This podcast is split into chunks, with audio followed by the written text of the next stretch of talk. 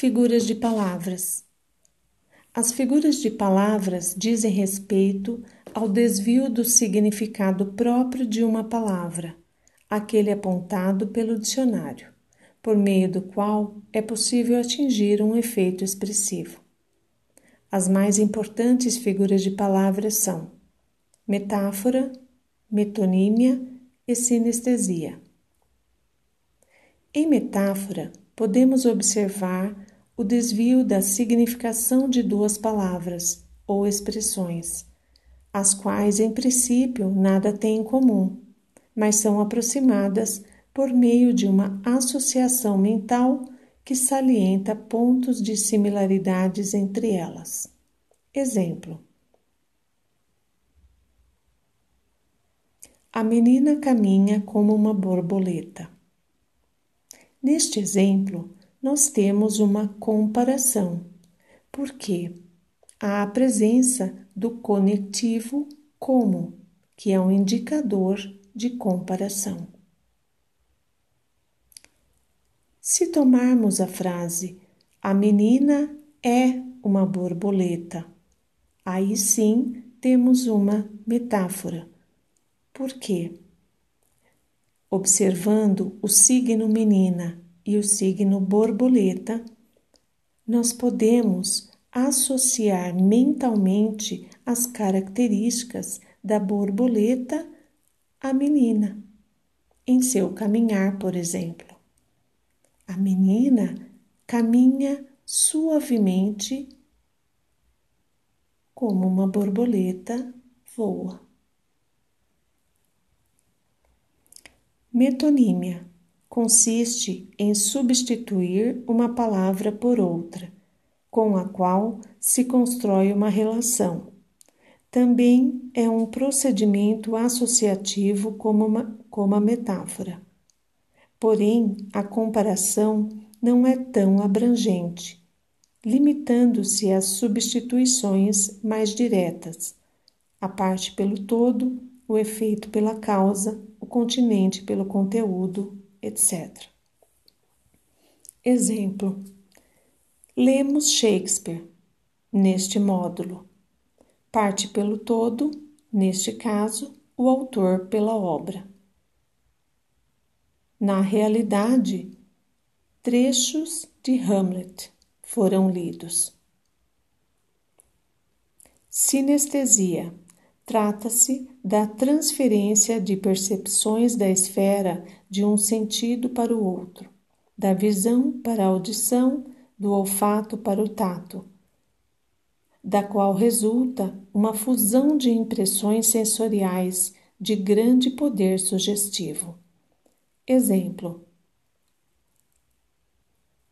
a voz daquela moça é um veludo.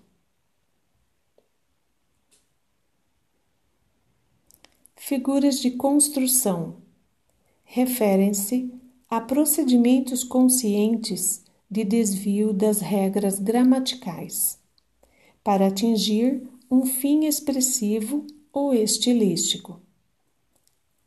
As expressões em que se observam figuras de construção afastam-se das estruturas regulares e comuns para transmitir mais concisão, expressividade ou até mesmo elegância.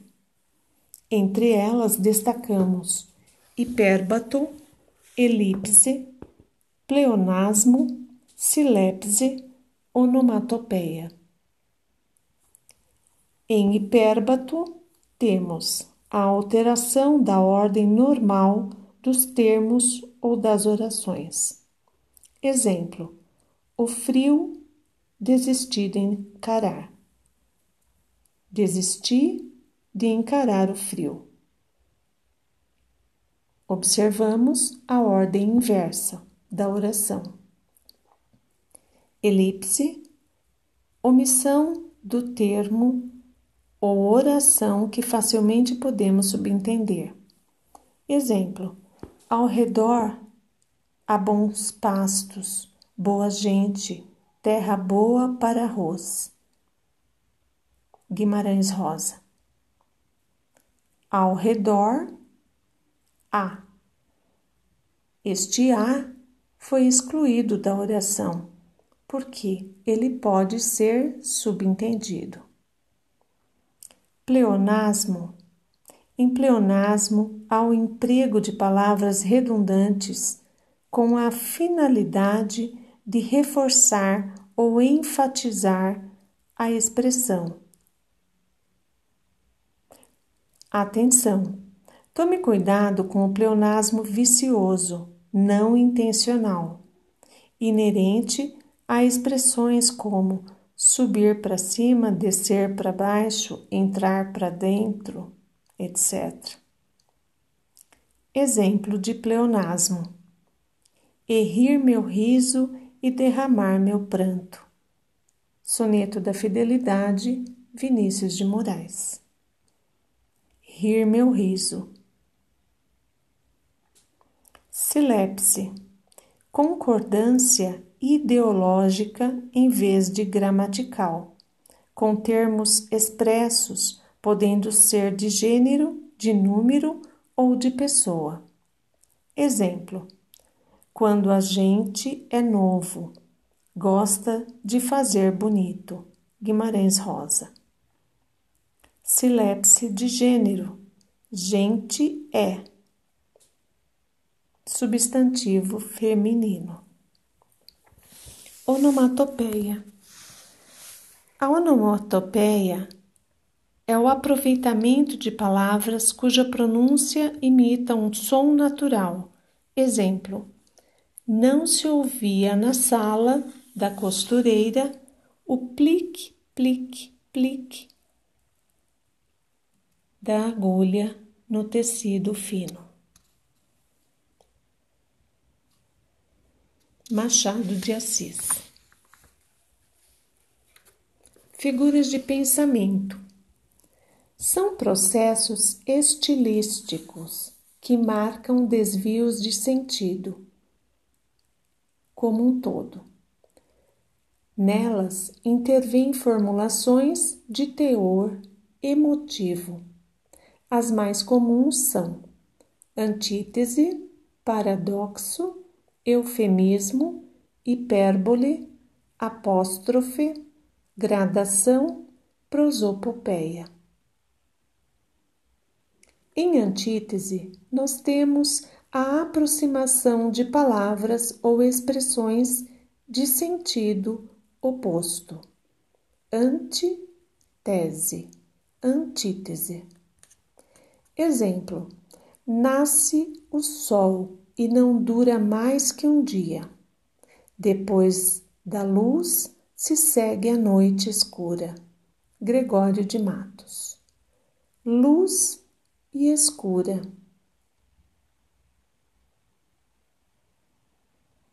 temos a presença de uma antítese. Nasce o sol e não dura mais que um dia. Depois da luz, se segue a noite escura. Há a presença da oposição entre luz e a escuridão. Paradoxo: união de ideias contrárias, tornando a frase aparentemente absurda. Exemplo: o amor é um contentamento descontente. Luiz Vaz de Camões. Contentamento descontente. Se é um contentamento, como pode ser descontente? Eufemismo suavização de um termo negativo, substituindo-o por palavras mais suaves e polidas. Exemplo: a indesejada das gentes faltou com a verdade.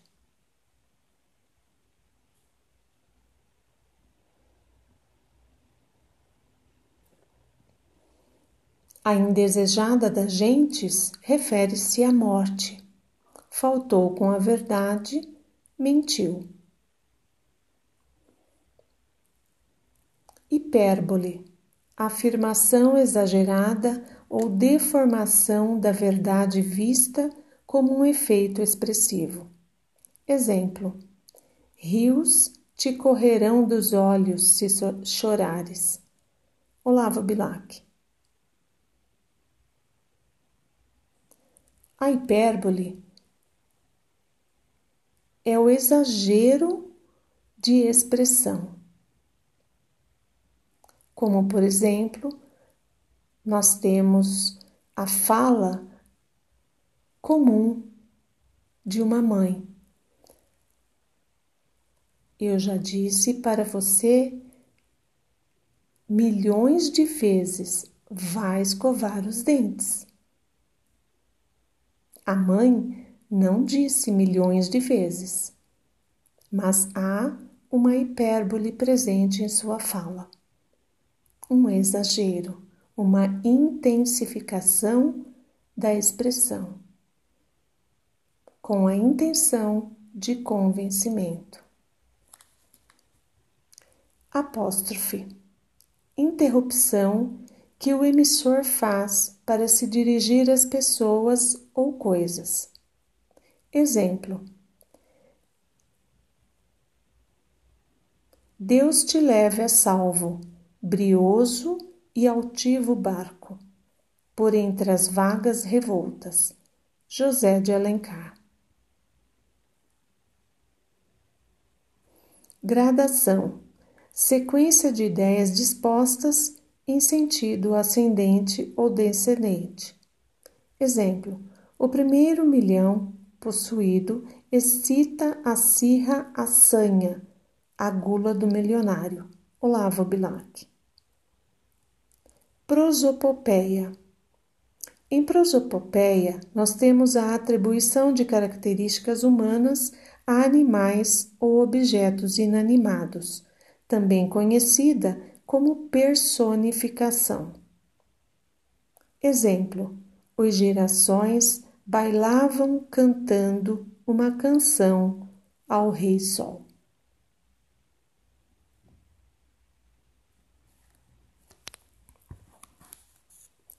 Há ainda várias outras figuras de linguagem, além das que destacamos.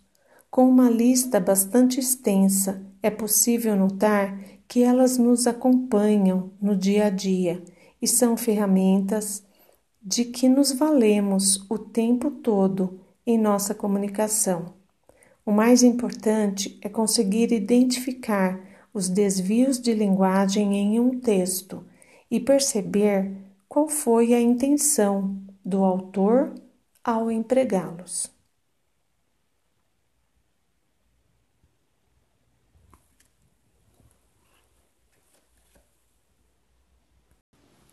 Olá, classe, tudo bem com vocês?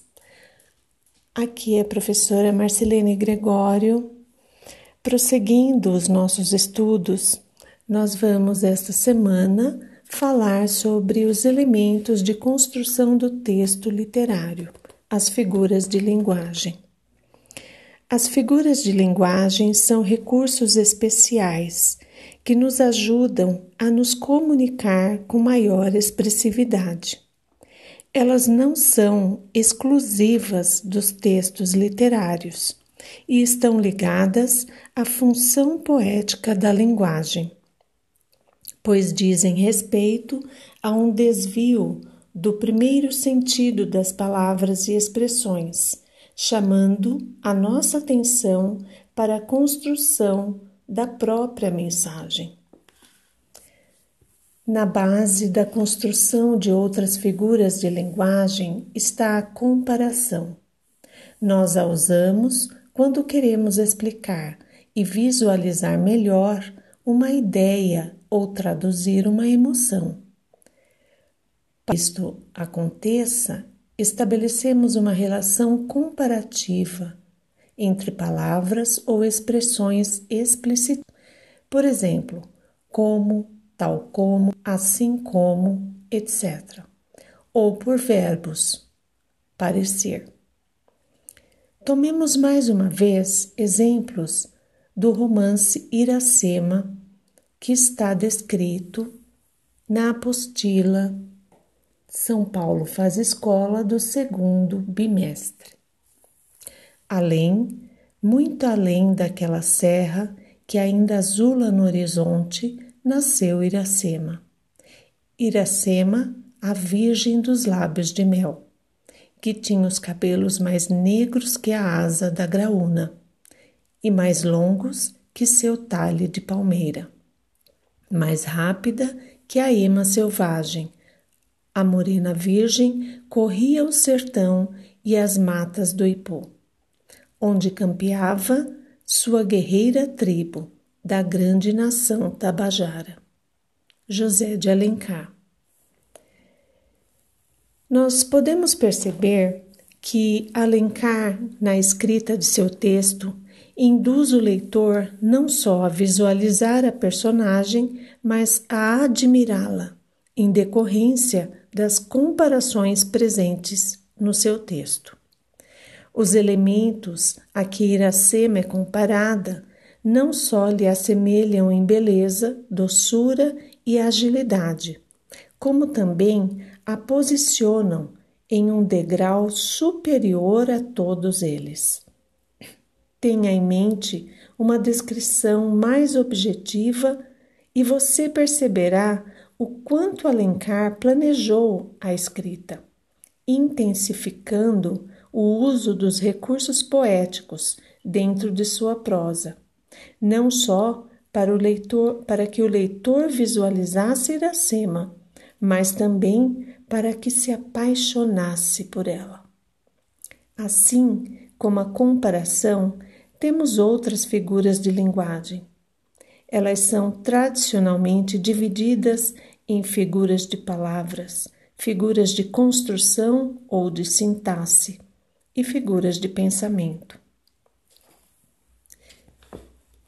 A seguir, vou descrever para vocês as figuras de palavras e seus significados.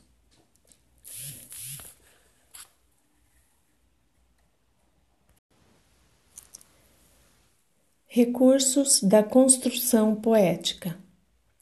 O poema tradicional é versificado, ou seja, apresenta um, um metro que determina o padrão de cada verso e quantas sílabas este terá.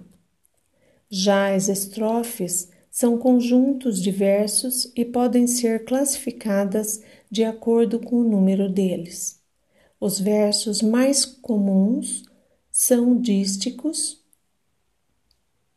dois, terceto, três, quarteto, quatro, redondilha menor, cinco, redondilha maior ou heptassílabo, sete, e decassílabo, dez.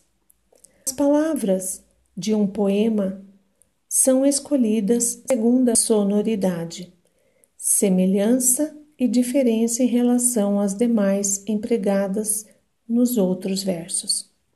Assim, em um texto lírico, cada palavra utilizada é pensada e planejada como se fosse um número de uma equação matemática.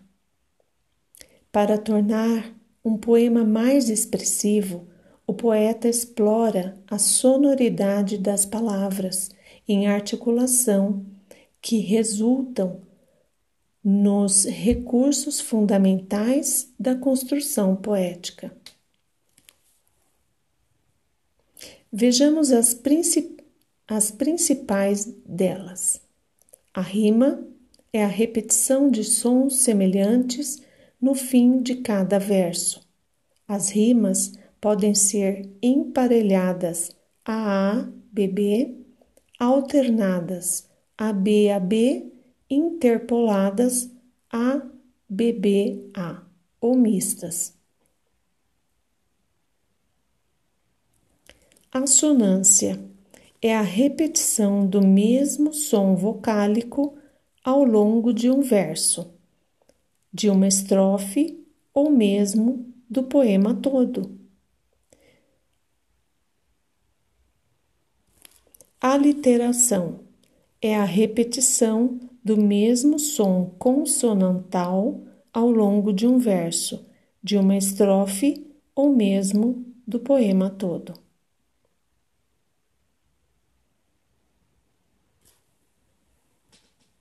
Métrica é a medida de um verso segundo a escansão do som, produzido por cada sílaba poética, criando uma estrutura perfeita e musical.